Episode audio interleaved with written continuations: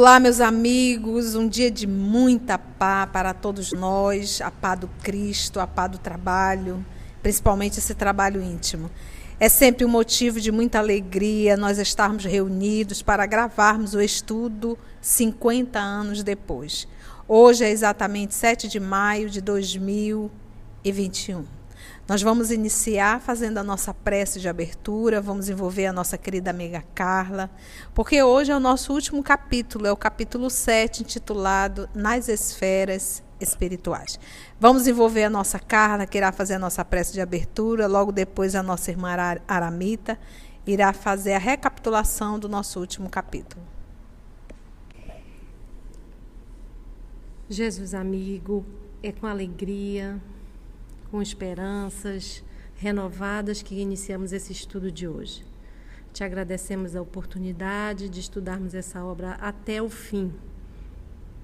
E que a tua presença seja uma constante para nós. E que esses personagens marquem, principalmente a Célia, com seus movimentos de fé, de determinação, de seguir em frente sem guardar ódio ou rancor, confiando sempre na tua presença. Que ela seja mesmo um exemplo para nós. Te agradecemos hoje e sempre. No nosso último estudo, nós vimos que Evídio Lúcio, sentindo que as suas forças já, já se esvaíam, se despediu da filha e do genro e foi procurar o irmão Marinho para se despedir e dizer que seguiu as orientações dele. Quando ele chegou lá, né, a Célia ficou muito feliz de vê-lo, ainda tratou dele e ele, no, nos últimos momentos, ela se vestiu novamente com as roupas de femininas, a romana que ela tinha, a roupa quando ela saiu de casa e a pérola que ele tinha dado quando voltou do Egito. E ele morreu nos braços dela. E depois disso nós vimos a Célia que adoeceu, piorou, foi levada para o para o mosteiro e lá todos os monges a cercaram de carinho, mas não não tinha mais jeito, ela estava tuberculosa. E o pai Epifânio pediu qual era o último desejo dela e ela disse que queria ver as crianças. E as crianças vieram, cantaram para ela e assim foi o desencarne dela. Então, uma vez Célia desencarnando, retornou à pátria espiritual. Daí o nosso último capítulo, vamos ver nas esferas espirituais. Isso é lindo, a continuidade da vida. Vamos lá, capítulo 7, nas esferas espirituais. Prestando as derradeiras homenagens ao irmão Marinho, os religiosos do mosteiro conheceram a verdade dolorosa. Só então Certificaram-se de que o caluniado irmão dos pobres e da infância desvalida era uma virgem cristã, que exemplificava entre eles as mais elevadas virtudes evangélicas. Porque lembram que ela foi expulsa do mosteiro, porque aquela jovem lá atrás acusou o irmão Marinho de ter engravidado. E levou a criança. Ela foi junto com o pai, lembra disso? E o que, que o irmão Marinho fez? Que a nossa Célia apenas acolheu aquela criança, sabendo que era retorno do Ciro. Ciro. Diante do fato imprevisto e passada a comoção do espanto, todos os monges, inclusive Epifânio, se prosternavam humilde, banhados no pranto da compaixão punção, ou seja, do pesar de haver cometido uma ação má e do arrependimento. Inutilmente buscar investigar a origem e antecedentes da jovem Marte, não só para conservarem da sua pessoa e dos seus feitos e morredouro e dos seus feitos e morredora lembrança, a fim de poderem, mais tarde, justificar sua exemplificação santificante cheio de amargura, o velho superior da comunidade reclamou a presença de Minéio Túlio e da filha. Para que se esclarecesse a pérfida calúnia, mas, ante o cadáver da Virgem Cristã, e recordando a sua humildade, Bruneilda perdeu a razão para sempre. Olha, a Bruneilda foi ela que justamente levantou. O Menênio Túlio era o pai dela. A Bruneilda era a filha. Foi ela que levantou o falso testemunho. Só que o que, que aconteceu com a Bruneilda? Surtou. Perdeu a razão para sempre. Ela, ela, depois de ter feito o que fez com, a, com o irmão Marinho, ela surtou. Nunca mais a figura de Célia foi olvidada pelos religiosos, pelos crentes, pelos desventurados e pelos aflitos. Convertida em símbolo de amor e piedade, sua memória centralizou nos arredores de Alexandria os votos e rogativas das almas fervorosas e sinceras.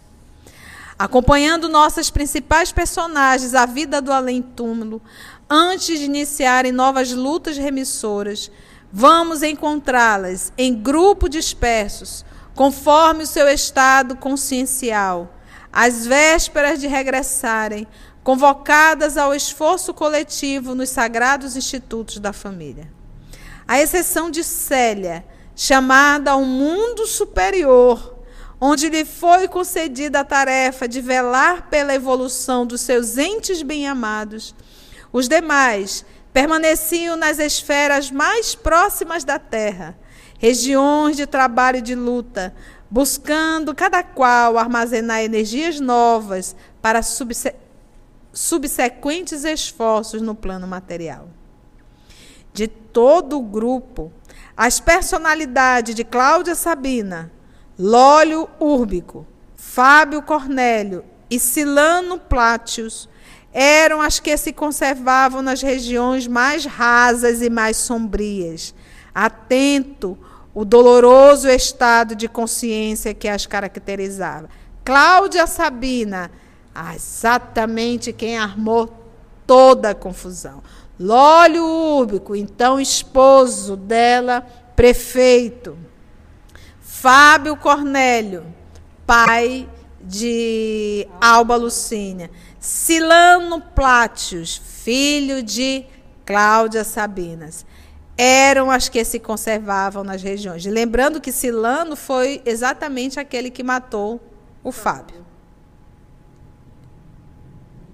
Amando de armação ainda de Cláudia Sabina. Em esfera mais elevada, nós vamos encontrar quem? Euvídio Lúcio, junto de quantos lhe foram familiares, inclusive Ciro, repousavam do trabalho, esforçando-se em conjunto por fixar as bases espirituais, asseguradoras de êxito. Algumas personagens, como Nestório e Policarpo, faziam grandes excursões pelos arredores sombrios do planeta, cooperando com os mensageiros de Jesus que pregavam a boa nova aos espíritos desalentados e sofredores levando a efeito o mais sadio aprendizado evangélico para as lutas do futuro, nos ambientes terrenos, onde prosseguiriam mais tarde no abençoado labor de redenção do passado culposo. A vida cariciosa do plano espiritual constituía, para todos, um conforto suave. Continuamente, os grandes portadores das determinações divinas ensinavam aí as verdades do Mestre, enchendo os corações de paz e de esperança. Pergunto de você, de todas essas almas, quem foi que mais se sacrificou? Célia. A exceção de Célia, chamada ao mundo superior, onde lhe foi concedida a tarefa de velar pela evolução dos seus entes bem-amados. Então, olha só o verdadeiro salário de um verdadeiro cristão. A vida cariciosa do plano espiritual constituía para todos um conforto suave. Continuamente, os grandes portadores das determinações divinas ensinavam aí as verdades do Mestre, enchendo os corações de paz e de esperança. As almas afins, reunidas em grupos familiares, sabem apreciar fora das vibrações pesadas do mundo físico, os bens supremos da verdade e da paz, sob os laços sublimes do amor e da sabedoria. Examinadas as disposições felizes dessas esferas, cuja intimidade encantadora não poderemos descrever aos leitores humanos. Vamos encontrar o agrupamento de Quinéio Lúcio na região de repouso, em que todas as nossas personagens se encontravam, embaladas na carícia suave de numerosos afetos dos séculos longínquos. Ou seja, familiares que antecederam. Tudo era uma carinhosa esperança nos corações e um generoso propósito nas almas. Os nobres projetos com vistas ao porvir sucediam-se uns aos outros. No grupo, em que a tranquilidade se estampava no espírito de todos os componentes, esperava-se Júlia Spinter, que, em companhia de Nestório, descer aos ambientes inferiores do orbe terrestre, tentando acordar com seu amor os sentimentos entorpecidos do companheiro, que se mantinha nas mesmas atitudes de ódio e vingança. Porque a Júlia Spinter é a mãe da, da Alba, mas o esposo dela, o Fábio Cornélio, ficou em situação bem dolorosa. Vamos ver agora o diálogo no mundo espiritual. Dizia que Neio Lúcio bondosamente, dirigindo-se aos filhos e aos amigos. É inútil mantermos propósito de vindita depois das lutas terrestres, pois a reencarnação, nesse caso, soluciona todos os problemas. Na minha última ida a Roma, tive a ocasião de ver o imperador Hélio Adriano no corpo miserável do filhinho de uma escrava. Desde essa hora, tenho ponderado bastante os nossos deveres e a necessidade de recebermos com o maior amor a vontade divina. Então, gente, nós vamos ver aí essa revelação que ele diz que o Adriano, então imperador da época dele, nasceu no corpo miserável, né? Nasceu em um corpo miserável do filhinho de uma escrava, tá bom? Exclamava agora Lésio Munácio, então também presente. Quem era o Lésio? Quem lembra? Irmão Marinho. Justamente o irmão Marinho, aquele senhor idoso que acolheu a nossa menina Célia. Lembram? Vamos lá ver a fala dele. Sim, nas minhas excursões evangélicas pelas zonas inferiores, tenho encontrado antigos nobres de nossa época que suplicam a Deus uma nova oportunidade na terra sem escolherem as condições do futuro aprendizado.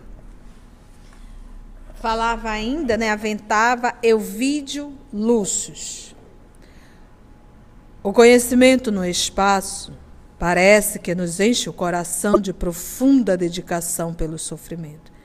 Em face da grandeza divina e reconhecendo aqui a nossa insignificância, sentimos-nos capazes de todas as tarefas de redenção, porquanto agora, aos nossos olhos, os maiores feitos da terra são ações humildes e pequeninas. Dizia ainda Quinéio: Grande é a misericórdia de Jesus, que nos concedeu os patrimônios da vida eterna. Enquanto a conversação ia animada com o concurso de Alba Lucine e da sua antiga serva, Regressavam Nestor e Júlia Spinter da sua excursão de amor e de fraternidade. A velha matrona trazia o semblante desolado. Porque imagina onde Nestório levou a nossa querida Júlia para dar uma volta? Zonas inferiores para olhar justamente. O semblante desolado, fornecendo aos companheiros o testemunho de sua desilusão e de suas lágrimas. Exclamou então Lucínia, abraçando ao mesmo tempo que usava a linguagem amiga e carinhosa da terra. Então, minha mãe, conseguistes alguma coisa? Retrucava Júlia Spinter, enxugando as lágrimas. Por enquanto, filhinha, todos os meus esforços resultam inúteis, infelizmente. Fábio não trabalha intimamente por adquirir a suprema compreensão das grandes leis da vida. Encarcerado nos seus pensamentos tristes, não cede absolutamente às minhas súplicas. Importante notar que o Fábio está tá, tá preso nos seus pensamentos tristes, não é em outro lugar, não é? É exatamente o que eu estive enxugando as lágrimas. Todos os meus esforços resultam inúteis. Infelizmente, Fábio não trabalha intimamente por adquirir a suprema compreensão das grandes leis da vida. Porque ele não libera o perdão. Lembra que ele foi assassinado. Ele quer, ele quer vingança. Então ele está ali preso, né? Por isso que ele diz, encarcerado nos seus pensamentos tristes. Qual é o pensamento triste dele? A vingança. Ele não libera o perdão, né? não cede absolutamente às minhas súplicas. Ele só pensa em matar Cilano, matar Cilano, matar Cilano.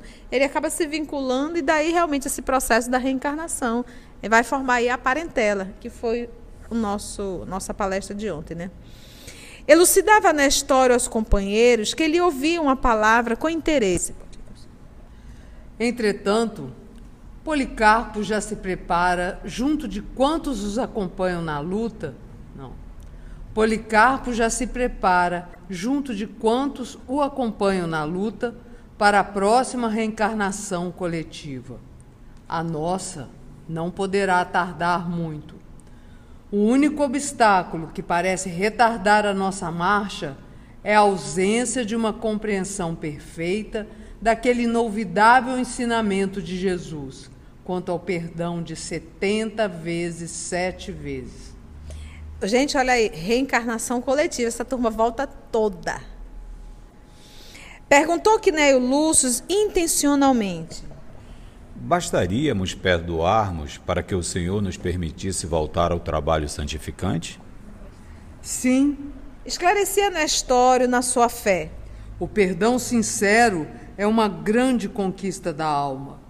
Nesse momento, nesse comenos, né, Quinéio Lúcio preparava os filhos que se entreolhavam com alguma tristeza, pela dificuldade que tinham em esquecer os atos de Lólio Úbico e de Cláudia Sabina. Dizia Júlia Spinter, resignada: De minha parte, não tenho nenhuma coisa a perdoar aos outros. Desde minha desencarnação, roguei insistentemente a Jesus que me fizesse esquecer todas as expressões de orgulho e amor próprio. Advertia Quineio com um sorriso sereno. Muito bem, minha irmã. Um coração feminino é inacessível aos sentimentos de ódio e represália. E, como percebera que os presentes relembravam no íntimo os atos de Cláudia, em face da sua alusão generalizada, acrescentou com bondade: A mulher que odeia é uma dolorosa exceção no caminho da vida, pois Deus confiou às almas femininas o seu ministério mais santo no seio da criação infinita. Gente, coisa mais linda isso para nós mulheres, hein? Uhul! Olha, a mulher que odeia é uma dolorosa exceção no caminho da vida. Por quê?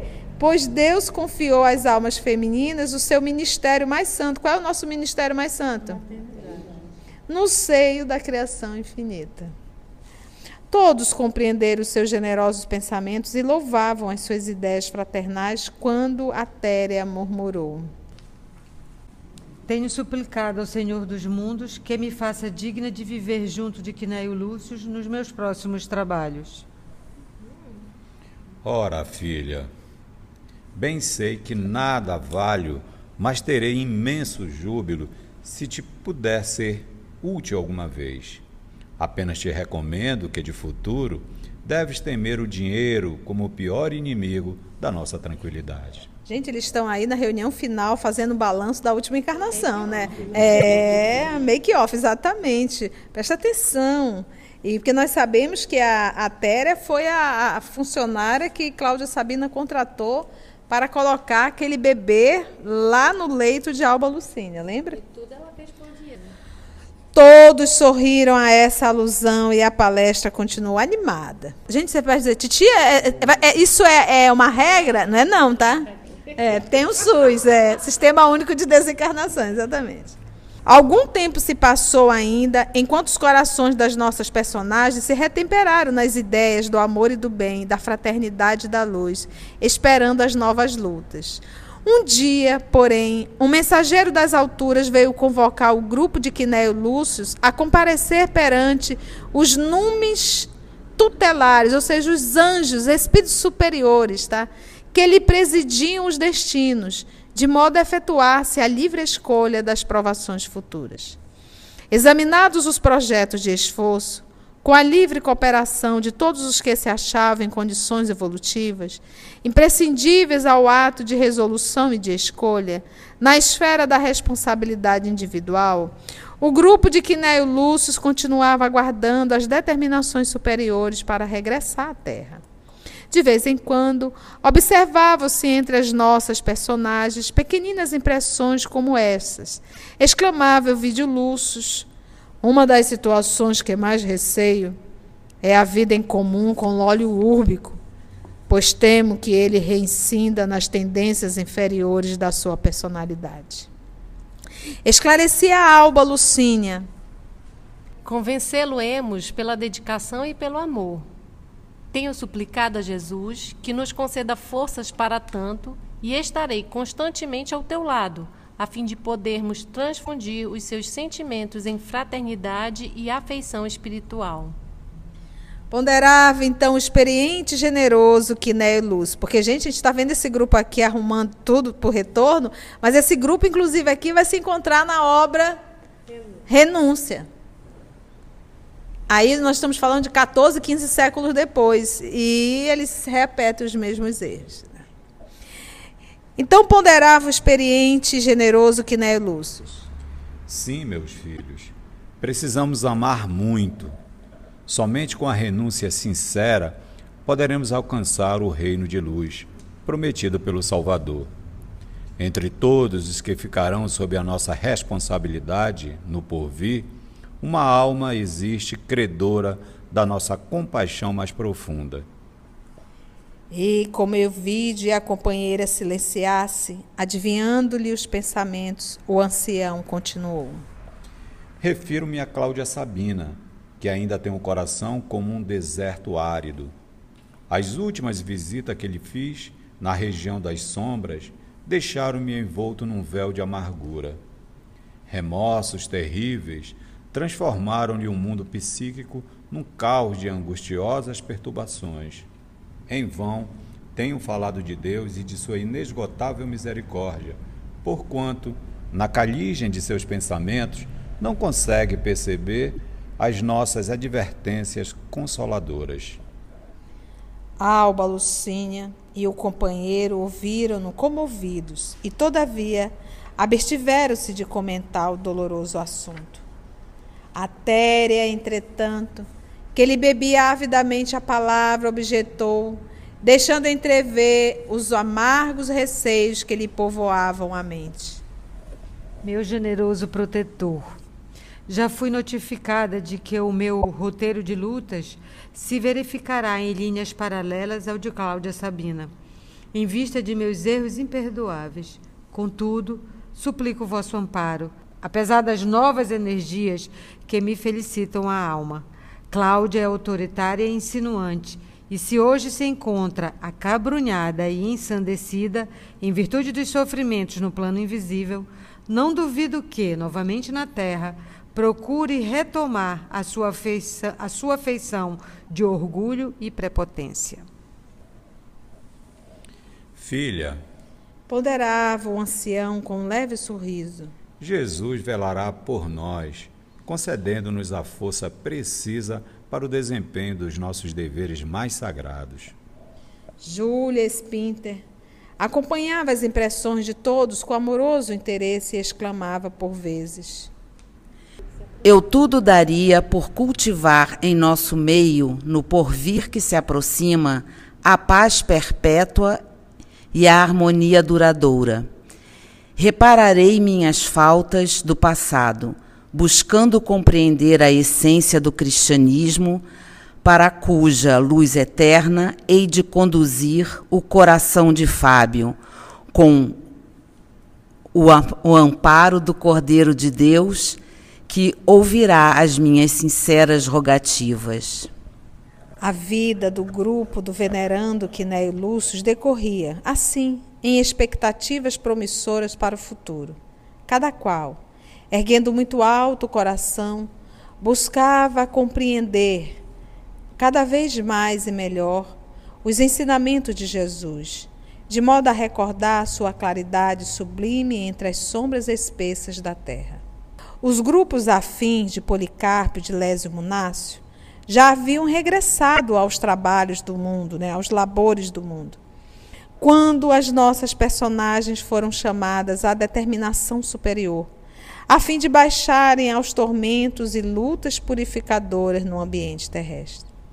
Tomados de veneração e de esperança, acomodavam-se perante os executores da justiça divina, enquanto ao seu lado estacionava quase uma centena de companheiros, incluindo escravos, serviçais e amigos de outrora. Olha só, gente. Todo mundo. O único que não está nesse bolo é Célia. A Célia está lá nas alturas. Então, ou seja, é como se fosse assim: olha, gente, quando vem essas almas super nobres, aproveita a companhia aqui na Terra, porque depois que desencarnar, eles vão para espaços tão superiores e a gente vai ficar num vácuo. né? Coisa mais linda, né? No recinto espiritual de beleza maravilhosa, intraduzível, na pobre linguagem humana, havia a cariciosa vibração de uma prece coletiva que se escapava de todos os peitos plenos de receio e de esperança. Começou dizendo o mentor divino, a cuja responsabilidade estava afeta a direção daquele amistoso conclave. Então ele não diz o nome, mas diz que é um, um instrutor divino. Vamos lá. Irmãos, breve estareis de novo na terra, onde sereis convocados a praticar os divinos ensinamentos adquiridos no plano espiritual. Agradeçamos a misericórdia do Senhor, que nos concede as preciosas oportunidades do trabalho a favor de nossa própria redenção, em marcha incessante para o amor e para a sabedoria. Vós que partis, amai a luta redentora como se deve amar uma alvorada divina. Aqui, sob a luz da bondade infinita do Cordeiro de Deus, a alma egressa do mundo pode descansar das suas profundas mágoas. Os corações ulcerados se retemperam junto à fonte inesgotável do consolo evangélico. Mas, acima de nossas frontes, há um reino de amor perene e de paz inolvidável que necessitamos conquistar com os mais altos valores da consciência. Adquiriste aqui os mais elevados conhecimentos em matéria de sabedoria e amor. Experimentastes o bafejo de sublimes consolações, como somente poderá senti-las o espírito liberto das sombras e angústias materiais. Observastes a beleza e a aventura que aguardam no infinito as almas redimidas. Todavia, é necessário regressar à carne, a fim de poderdes experimentar o valor do vosso aprendizado.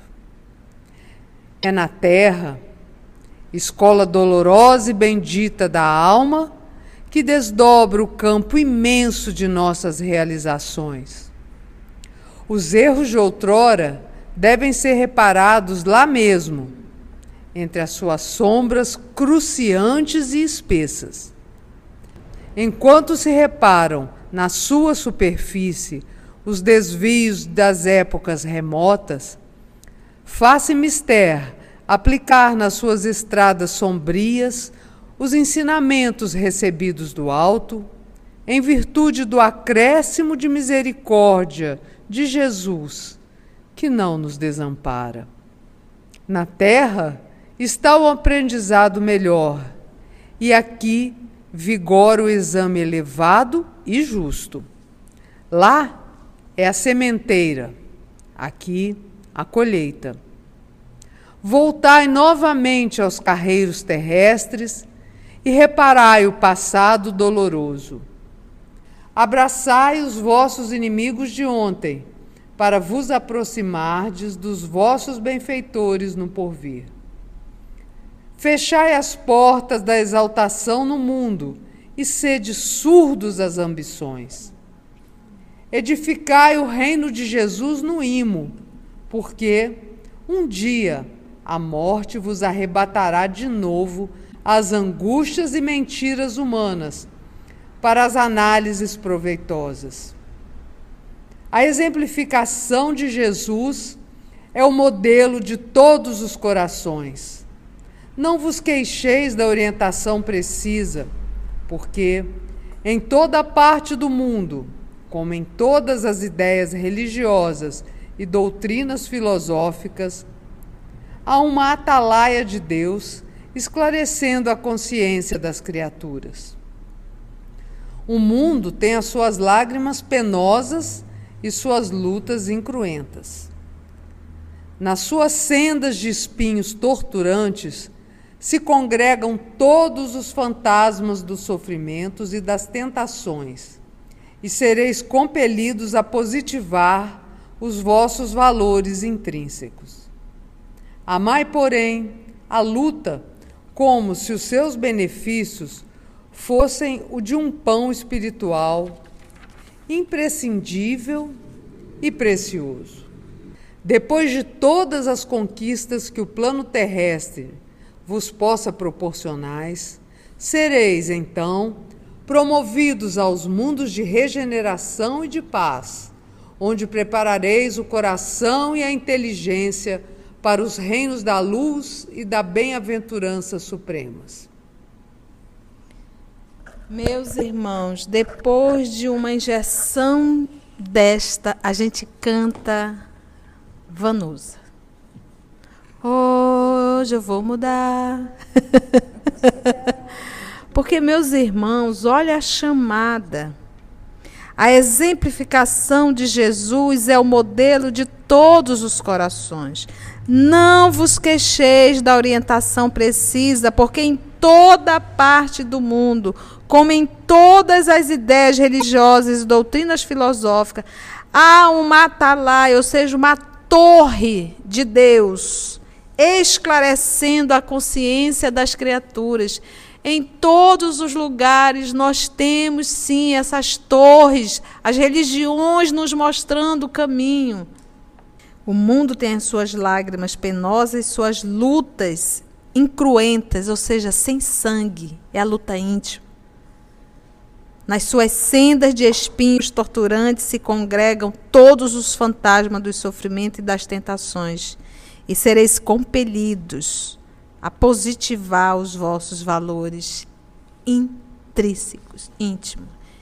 Gente, isso aqui é para ouvir, ouvir de novo, ouvir de novo. A palavra sábia inspirada do esclarecido mentor do alto era ouvida com singular atenção. Em dado instante, porém, sua voz esclareceu depois de uma pausa. Agora, irmãos bem-amados, encontrareis aqui os adversários de ontem para a conciliação e para os trabalhos futuros. Escolhestes e delineastes o mapa de vossas provas, porquanto já possuís a noção de responsabilidade e a precisa educação psíquica para colaborar nesse esforço dos vossos guias. Só uma observação que é interessante. Você observa ele falando, porquanto já possuís a noção de responsabilidade a precisa educação psíquica para colaborar nesse esforço dos vossos guias. Qual é o esforço?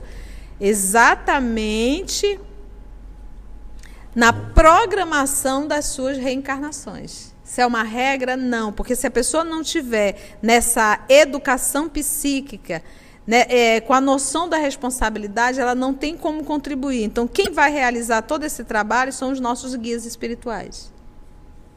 Vamos lá. Nossos irmãos infelizes, entretanto, ainda não possuem essas condições evolutivas e serão compelidos a aceitar as decisões daqueles gênios tutelares que lhes acompanham a trajetória na trama dos destinos humanos. E esses gênios do bem deliberaram que eles vivam convosco, que aprendam nos vossos atos, que vibrem nas vossas experiências do futuro. Os executores dessas elevadas resoluções os trouxeram a todos, a fim de se processar a decisão final com o vosso concurso.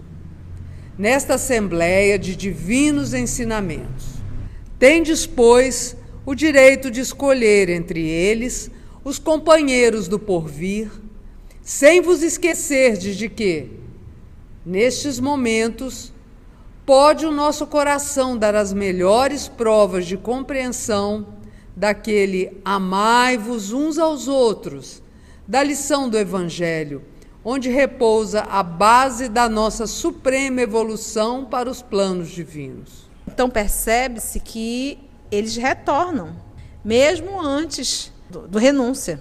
Olha aí. Nossas personagens entreolharam-se ansiosas.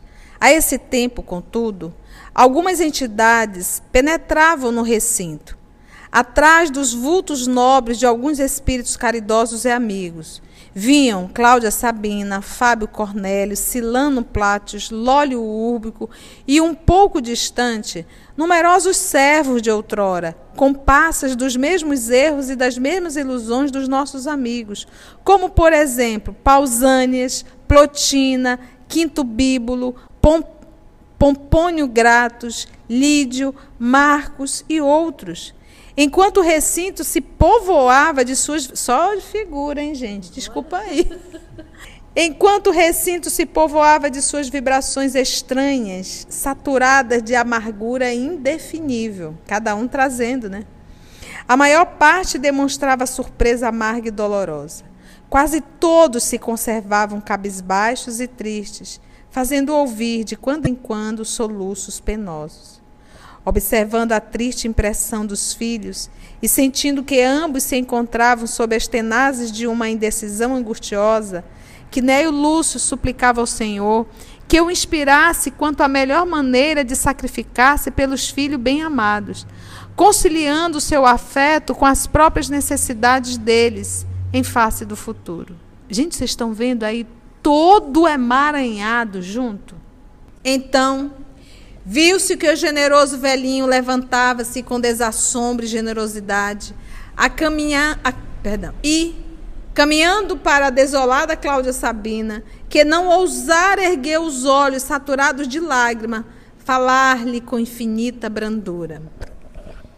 Já que a misericórdia de Jesus Cristo me faculta a escolha dos que viverão comigo, considerar-te-ei, minha irmã, desde já como filha a quem devo consagrar uma afeição duradoura e divina. E, abraçando-a generosamente, concluía: De futuro, permanecerás no meu lar, a fim de transfundirmos o ódio e a vingança em fraternidade sublime e sacrossanta. Comerás do nosso pão, participarás das minhas alegrias e das minhas dores serás irmã de meus filhos. Nossa, e inclusive o nosso querido Quinéio Lúcio, lá no livro Renúncia, ele é o Jacques Davenport. Jacques Davenport, pai dela, pai de Susana. Então ele já vem como pai, olha, há alguns séculos, né? Cláudia Sabina soluçava, sensibilizada pelo amor daquela alma devotada e generosa. A Téria, levantando-se, caminhou até Quinéio Lúcio e lhe beijou as mãos, que naquele instante estavam luminosas e translúcidas.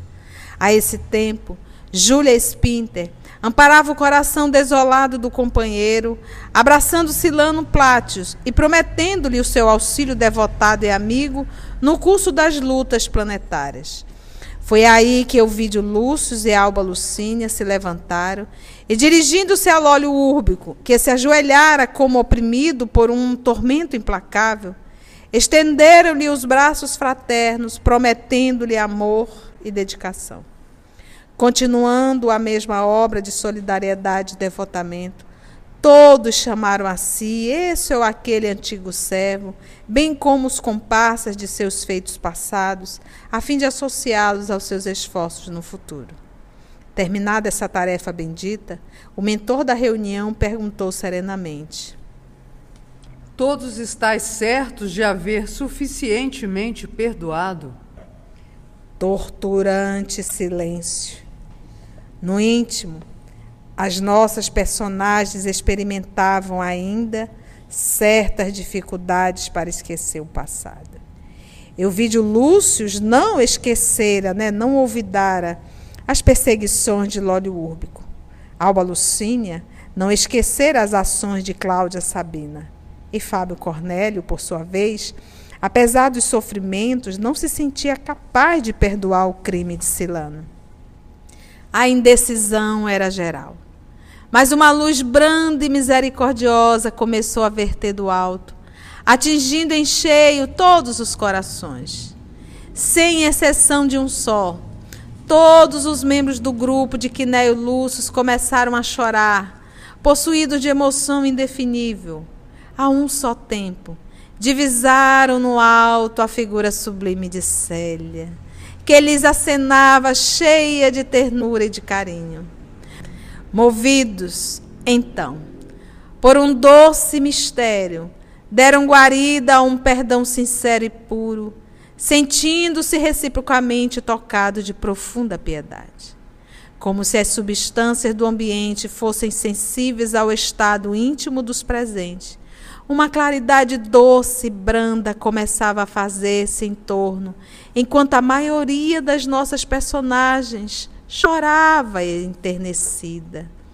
Entremostrando um sorriso suave, o mentor exclamou: Meus irmãos, vocês estão vendo o grau de evolução de Célia? Agora você vê o ato de extrema humildade, um espírito desta hierarquia revertir corpos perecíveis como esse aonde ali ela se apague, ninguém percebia naquela jovem menina uma alma desse porte? Graças à misericórdia do Altíssimo, sinto que todos regressais aos planos terrestres com uma vibração nova, que vos edifica o coração e a consciência nas mais formosas expressões de espiritualidade. Que as bênçãos do Senhor Encham de luz e de paz os vossos caminhos no porvir. Sede felizes. Todos os segredos da aventura estão no amor e no trabalho da consciência redimida. Esquecei o passado umbroso e dolorido e atirai-vos à luta remissora com heroísmo e humildade. Sinto que estáis irmanados pela mesma vibração de piedade, e faço votos a Deus para que compreendais, em todas as circunstâncias, que somos irmãos pelas mesmas fraquezas e pelas mesmas quedas, a caminho da redenção suprema nas lutas do infinito. Em face da palavra carinhosa e sábia do mensageiro divino que os dirigia, os nossos amigos sentiam-se confortados por uma nova luz que lhes esclarecia o imo com, mais, com a mais bela compreensão da existência real.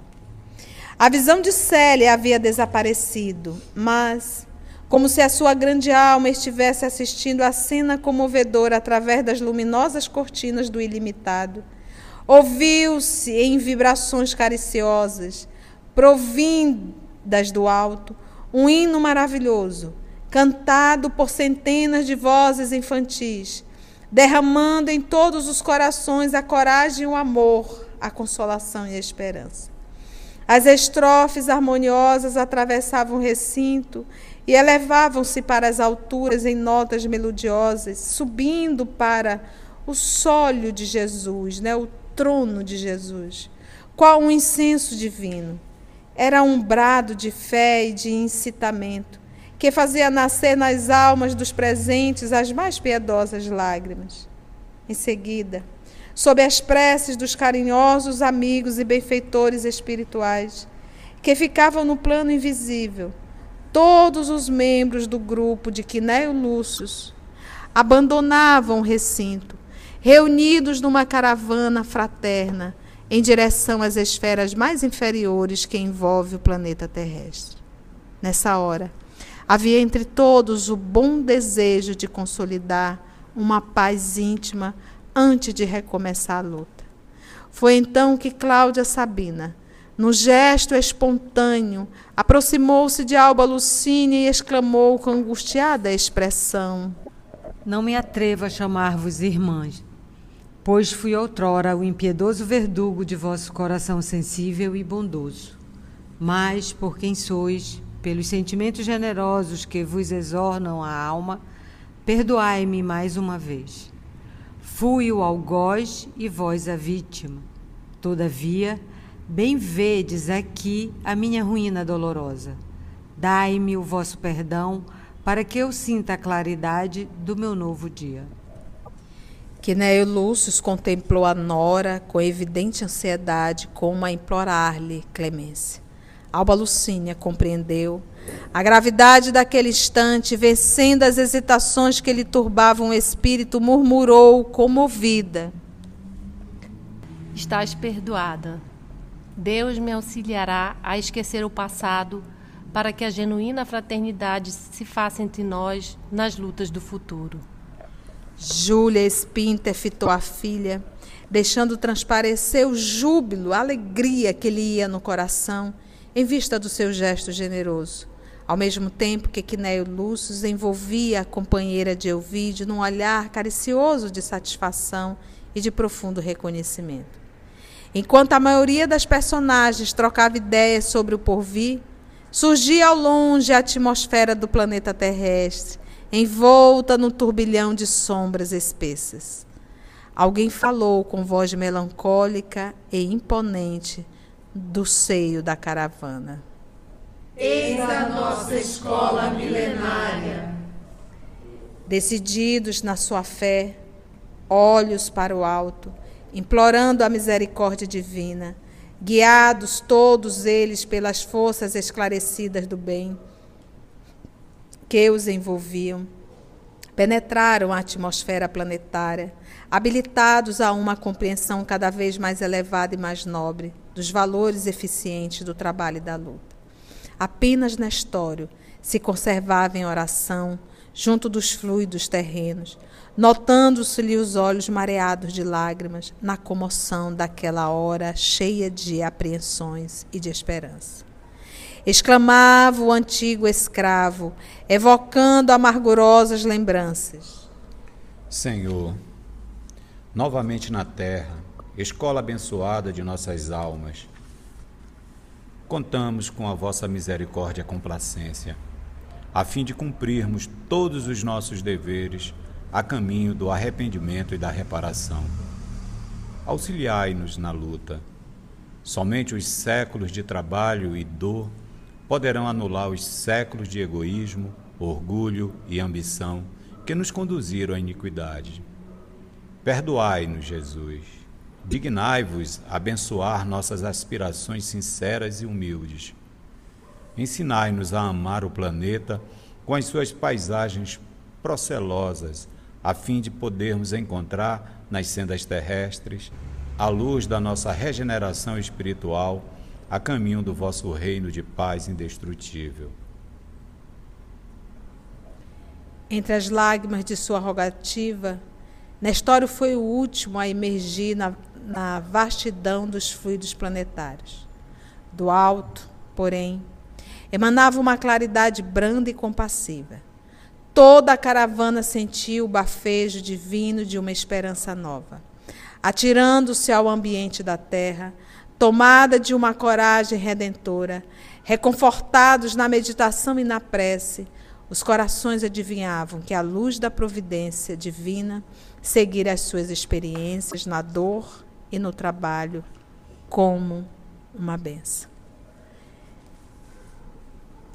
E assim, meus amigos, com a graça de Deus, assistência espiritual, nós conseguimos finalizar mais uma obra, mais um presente da espiritualidade para todos nós e isso poder ficar disponível aí no canal e todos vocês ouvirem. Então nós vamos finalizar. Eu vou passar a fala e agradecer aos amigos que nos ajudaram nesse trabalho. Começamos esse livro no Porto de Luz finalizamos aqui num auditório de uma empresa da Melo que nos cedeu esse espaço. Começamos, na verdade, em 10 de janeiro de 2020 e estamos finalizando hoje, 7 de maio de 2021. Então, só temos realmente a agradecer. Então, vamos passar para a nossa, a nossa amiga Mita, Carla, Augusto, Lígia e a Lúcia, que está hoje também nos ajudando. Gostaria que vocês deixassem aqui a, a mensagem, porque afinal de contas esse grupo, é, com exceção da nossa amiga Lúcia, que acompanhou online, né, Lúcia? Mas presente, a maioria aqui. Então, vocês irão fazer o encerramento e no final nossa irmã Lígia faz a prece e será a última a falar. A lição que fica oração e sacrifício. E eu pego uma fala, uma fala de Gúbio, né, em Libertação. Oração e sacrifício para dignificar a vida. E o que é o sacrifício? Renúncia e fazer o bem. Então, esse é o exemplo maior de Célia: renúncia e fazer o bem. Com todos esses ensinamentos que a gente obtém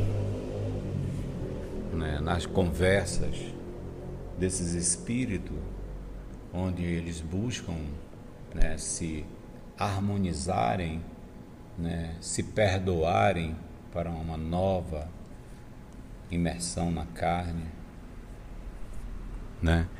Eu vejo muito quando Quinéio Lúcio é o primeiro chamar Cláudia e colocá-la como filha, porque todos estavam meio assustados nessa é, condição de perdoar, né? estavam indo assim assustados. E Quinéio levanta e vai lá com Cláudia e, e se coloca né, humildemente a dizer que ela vai ser filha e vai partilhar do pão e da família dele. É um exemplo muito maravilhoso ao qual nós devemos observar e buscar nessa nossa caminhada que estamos aqui colocar em prática? Muitas emoções. Eu sou a Carla e eu acho que essa obra ela é muito oportuna nesse momento, porque fala de alegrias no começo, uma família abastada, todos harmoniosos, curtindo as coisas do mundo. E quando a dor vem, a gente tem o exemplo da Célia de seguir com o mestre. Ai.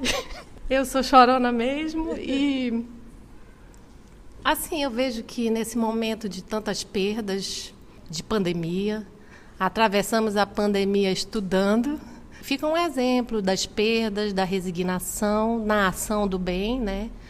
Uma luz para esse caminho de tantas perdas, de saber que a vida continua, que tem uma vida muito mais intensa e mais vívida, vamos dizer assim, do que essa que a gente está. E que essa que a gente está é uma, é uma escola, é uma fase. E já já a gente se encontra com todos que partiram e que são nossos amores, e nossos inimigos e desamores, desafetos. E que a gente possa começar desde já um caminho para estar com Célia e assim que onde a gente possa chegar, tal como ela, só a, a ideia da presença dela já mude um ambiente, um, renove as esperanças e os corações. Que o nosso olhar não se envergonhe, né? De olhar para ninguém, né, Carla? Exatamente. E que a gente busque, pelo menos, não ser o pessoal que chega depois para esperar ser escolhido por alguém. É. Que a gente, pelo menos, possa escolher, estender a mão. E a gente já pode fazer isso já. É. Bom, eu sou a Lúcia, só para complementar a fala também da, da irmã Aramita, questiona o que é o sacrifício.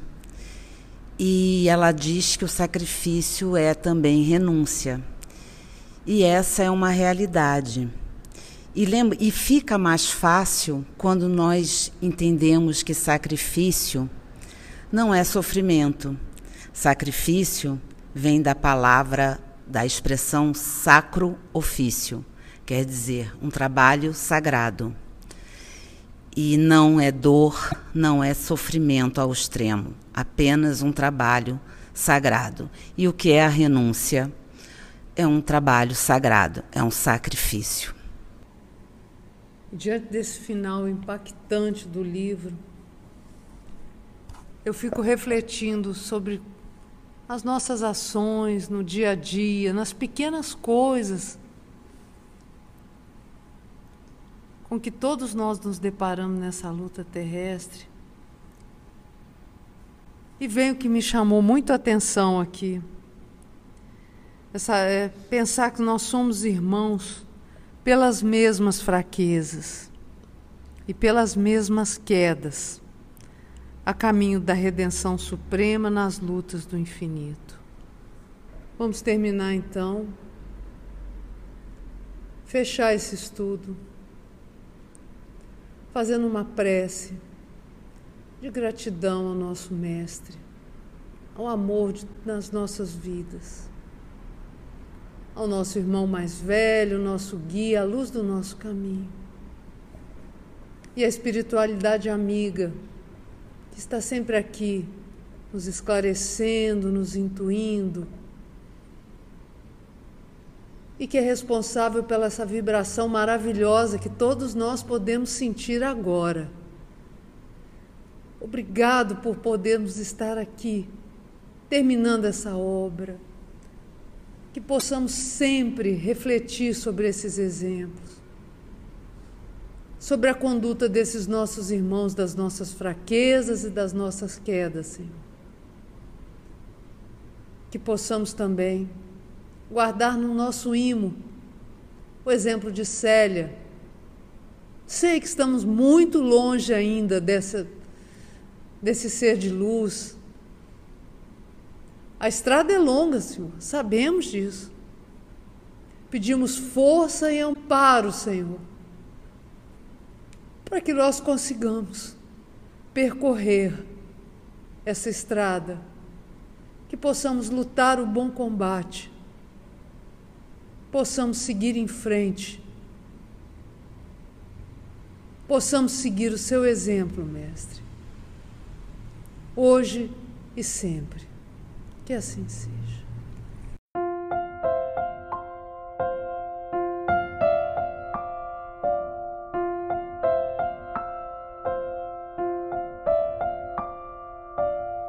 Trabalho do Cristo ele é sempre coletivo, ele não é individual, não está centralizado sobre a cabeça de um. Somos o EOS, esse grupo que Jesus foi construindo ao longo dos anos. E estamos nós aqui estudando e tendo a alegria de poder compartilhar com todos vocês.